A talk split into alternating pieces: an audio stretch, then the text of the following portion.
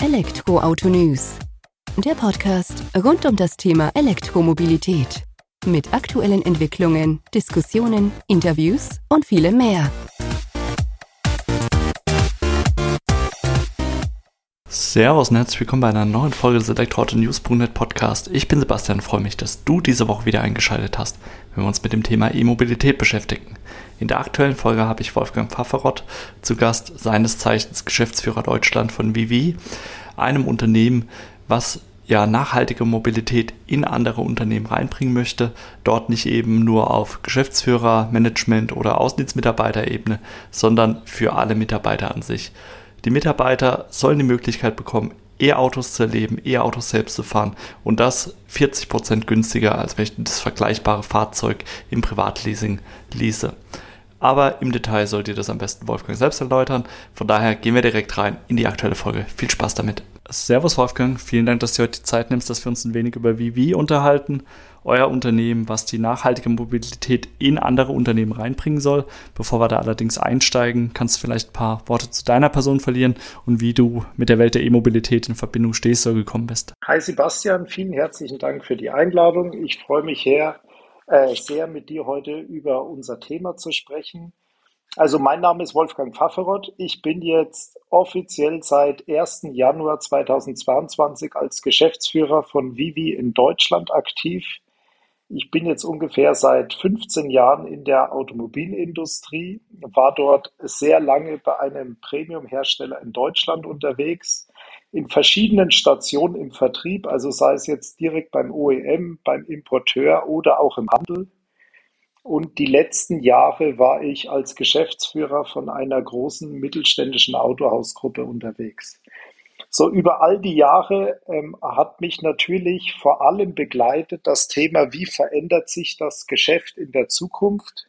Ich hatte hier wirklich die tolle Gelegenheit, auch mit super Menschen zusammenzuarbeiten und das, was ich jetzt sowohl also aus der OEM-Sicht oder auch als aus der Kundensicht mitgenommen habe, ist das Thema Nachhaltigkeit und die ganzen Möglichkeiten, wie sich das verändert. Und das war eben für mich auch ein wesentlicher Treiber zu sagen, das ist so ein spannendes Feld, was sich hier jetzt ähm, ergibt durch die Elektromobilität mit so vielen sehr wichtigen Möglichkeiten, ähm, dass ich mich eben dazu entschieden habe, ähm, das voll und ganz mit der Firma Vivi zu machen. Und ja, jetzt knapp seit einem Jahr dabei und ich freue mich, dass wir heute darüber sprechen können, ähm, was wir denn alles genau machen und in den nächsten Jahren auch so vorhaben. Sehr schöne Einleitung und schön zu hören, dass du da auch dementsprechend tiefe Erfahrung schon in dem Gebiet gefasst hast, Automobilindustrie-Umfeld. Ist ja immer mit besonderen Herausforderungen gesegnet.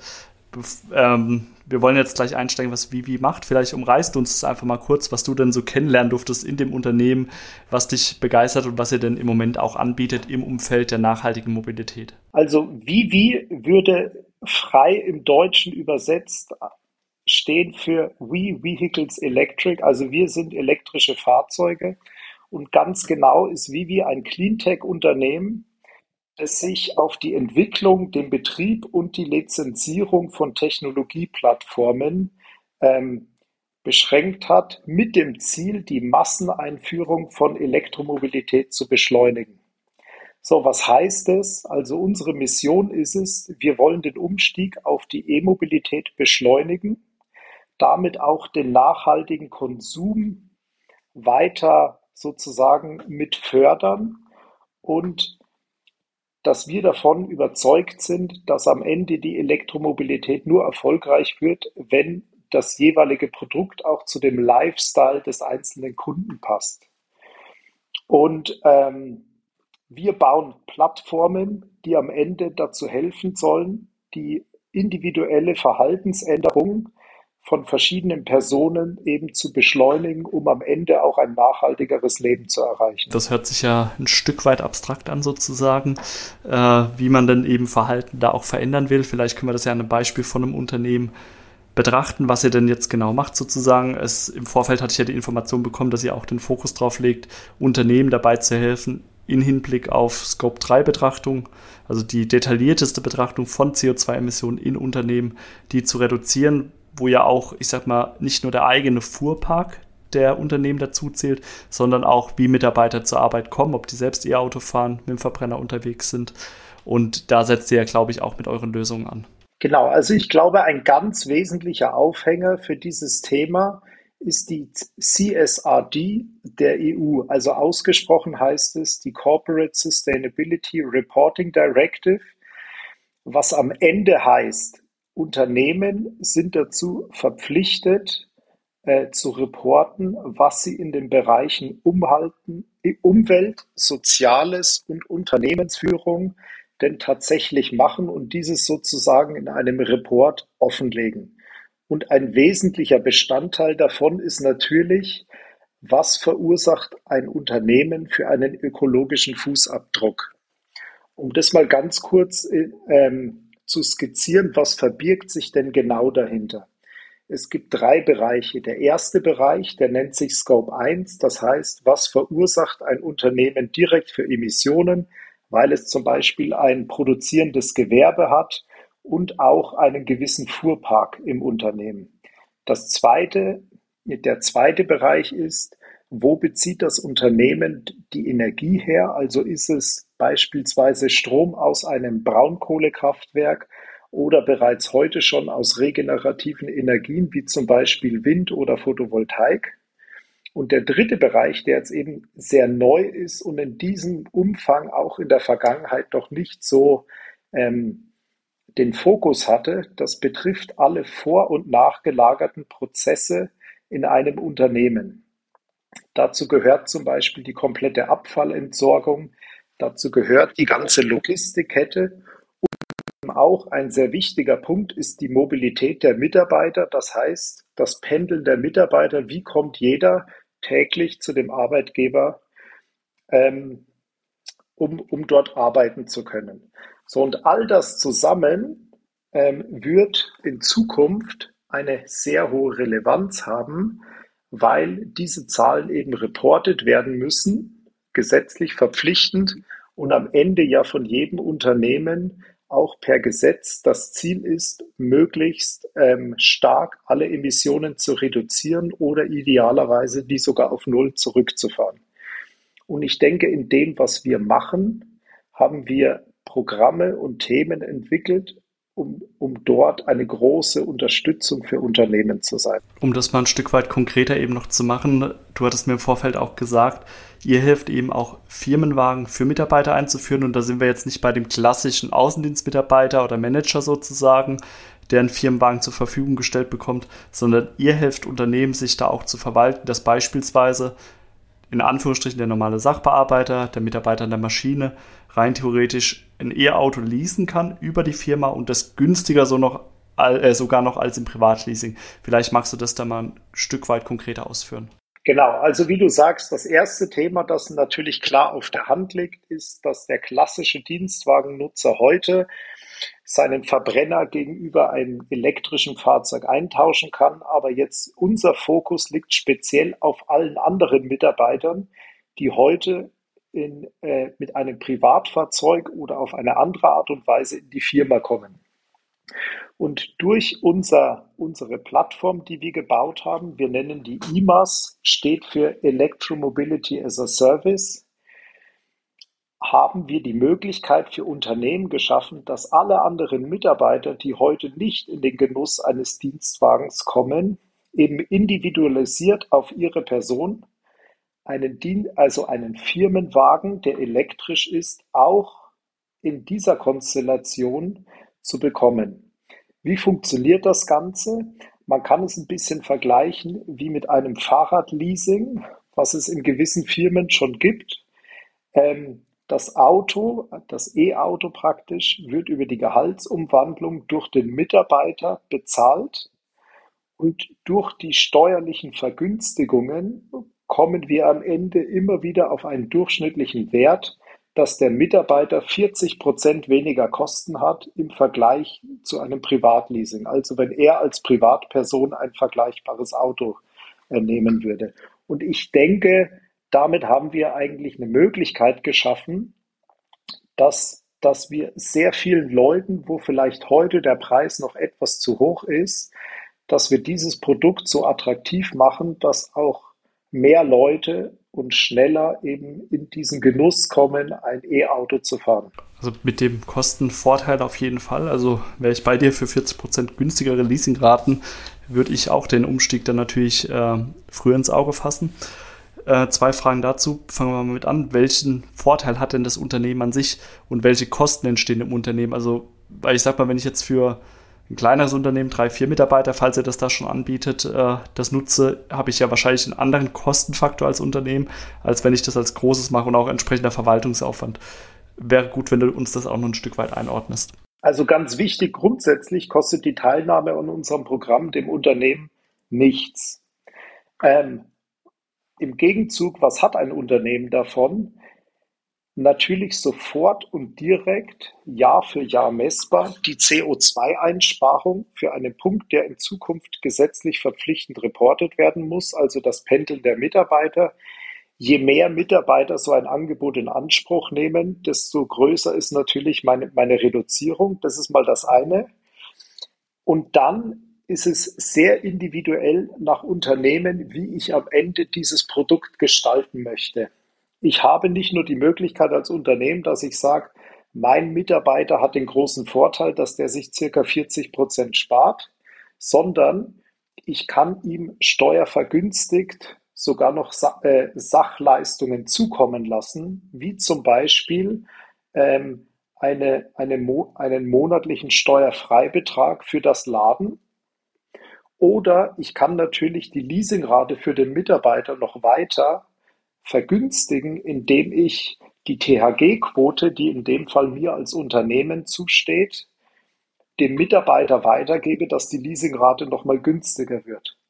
Und dann, ich bin jetzt nicht der Steuerexperte, aber es gibt eine ganze Handvoll ähm, Möglichkeiten, wie ich als Unternehmen das am Ende gestalten kann. Von ich spare mir tatsächlich als Unternehmen Lohnnebenkosten ein, oder gebe diese Kosten, die ich mir eingespart habe, wieder an den Mitarbeiter weiter, dass er davon einen weiteren Vorteil hat. Also, und kurzum gesagt, ich glaube, wir können je nach Ansprüche vom Unternehmen sehr individualisiert da die perfekte Lösung anbieten, dass sowohl das Unternehmen als auch der Mitarbeiter an diesem Produkt Spaß hat. Hört sich so an. Jetzt stellt sich mir die Frage, äh, wie verdient ihr dann euer Geld sozusagen? Weil das kostet die Firma nichts. Der Mitarbeiter spart 40 Prozent gegenüber dem Privatleasing. Äh, ihr macht das aus Goodwill, die ganze Geschichte, oder wo nehmt ihr eure Marge her? Das ist eine sehr gute Frage. Also ähm, am Ende in, arbeiten wir mit großen Autohausgruppen oder Leasinggesellschaften zusammen und bekommen dafür einen kleinen Anteil. Ich glaube aber, der, der wesentliche Punkt bei dieser Geschichte ist, für uns ist das nicht die zukünftige Ertragssäule, sondern unsere zukünftige Ertragssäule ist die Vivi-App. Und wir wollen mit diesem Produkt vor allem dafür sorgen, eben, dass die Masseneinführung der E-Fahrzeuge einfach beschleunigt wird. Das ist unser Hauptziel mit diesem Produkt. Und ich denke, da haben wir jetzt mit der Plattform echt eine tolle Lösung geschaffen. Das scheint auf jeden Fall so. Jetzt hast du eben gesagt, eure zukünftige Hauptertrags Quelle, Ertragssäule wird die Vivi-App sein. Was macht die Vivi-App und wie wird damit Geld verdient? Weil das würde mich natürlich schon interessieren, weil wenn ich was geschenkt gefühlt bekomme, ähm, werde ich da immer hellhörig sozusagen. Oder wird es wahrscheinlich nicht nur mir so gehen. Deswegen da auch die Rückfrage, was ist die Vivi-App und wie wird da Geld mit verdient dann auch? Also die Vivi-App ist ähm, für jeden Nutzer individualisiert einstellbar und ich mache da mal ein paar Beispiele. Also du, Sebastian, fährst ein E-Auto und meldest dich auf der Vivi-App an und verbindest dein Auto mit der App. Dadurch wissen wir natürlich in erster Linie, wie ist der Ladezustand von deinem Fahrzeug. Dann kannst du in deinem persönlichen Profil gewisse Eigenschaften, die dir wichtig sind, äh, eingeben oder die, die dich als Person auszeichnen. Ich mache jetzt mal, um, um das Ganze sehr ähm, deutlich ähm, aufzeigen zu können, das Beispiel, du bist ein Veganer und äh, fährst gerne lange Autostrecken und die sehr, sehr schnell. Also so da, deswegen wüssten wir natürlich über die künstliche Intelligenz der App, äh, was für Vorlieben du an Restaurants hast und wie häufig du laden musst. Ja? Und wenn du jetzt über unsere App eine Route planst von München nach Berlin, wissen wir, dass du auf jeden Fall einmal laden musst. Weil du jetzt über die Mittagszeit fährst und weil du dort gerne zum Essen gehst, empfehlen wir dir dann eine Ladesäule, ähm, die nicht neben einer Currywurstbude ist, sondern neben einem veganen Restaurant. Und dein großer Vorteil für die Nutzung dieser App ist nicht nur, du musst jetzt nicht nochmal extra schauen, ähm, passt diese App, zu, also passt dieser Standort der Ladesäule zu mir, äh, kann ich da auch was machen, sondern du kannst dich darauf verlassen. Äh, du kannst dich auch darauf verlassen, dass in diesem Moment die Ladesäule für dich frei ist. Und ähm, du kannst am Ende auch über diese App, egal was für eine ähm, praktisch Ladekarte dort erforderlich wäre, theoretisch, du kannst es über die App auch bezahlen.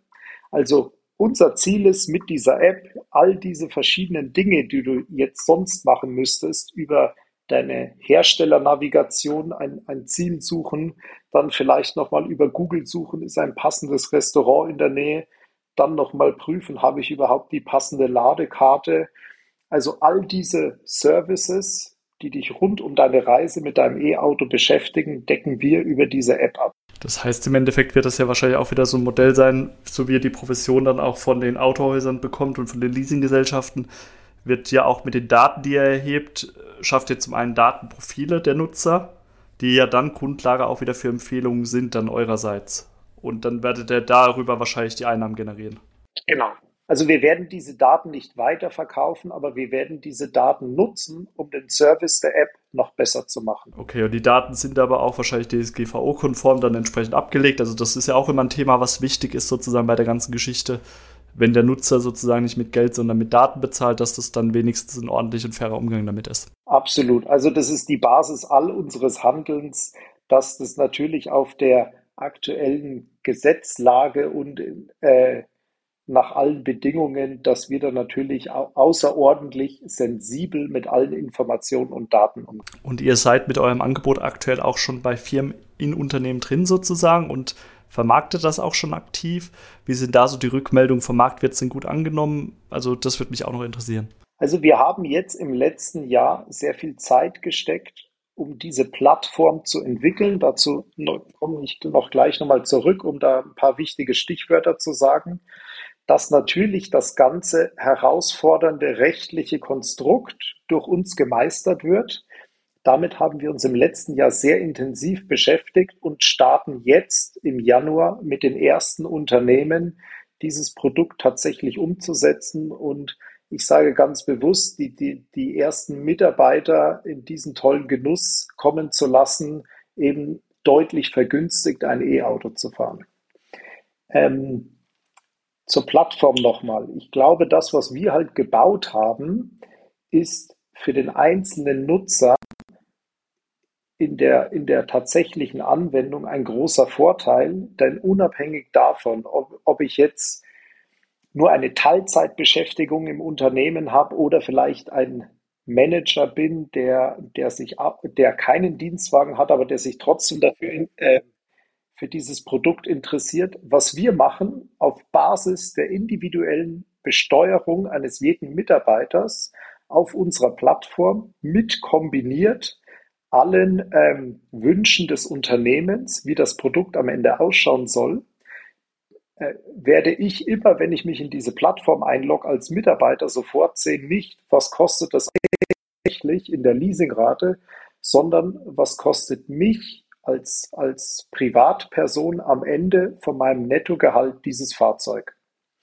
Und, und das ist natürlich ähm, dann immer ein toller Punkt zu sehen, oh, dieses Auto ist für mich persönlich gar nicht so teuer, das macht wirklich Sinn und Spaß. Mein Arbeitgeber subventioniert es möglicherweise noch und würde mich dann natürlich umso mehr bestärken, so ein Angebot anzunehmen. Klingt auf jeden Fall erstmal gut und ich bin auch gespannt, wie da sozusagen das erste Projekt dann umgesetzt wird. Jetzt würde mich in dem Zusammenhang noch ein Thema interessieren. Ist ja jetzt eine Sache, dann die E-Autos auf die Straße zu bringen. Jetzt braucht man zu dem E-Auto ja auch noch eine Wallbox, eine Ladeinfrastruktur.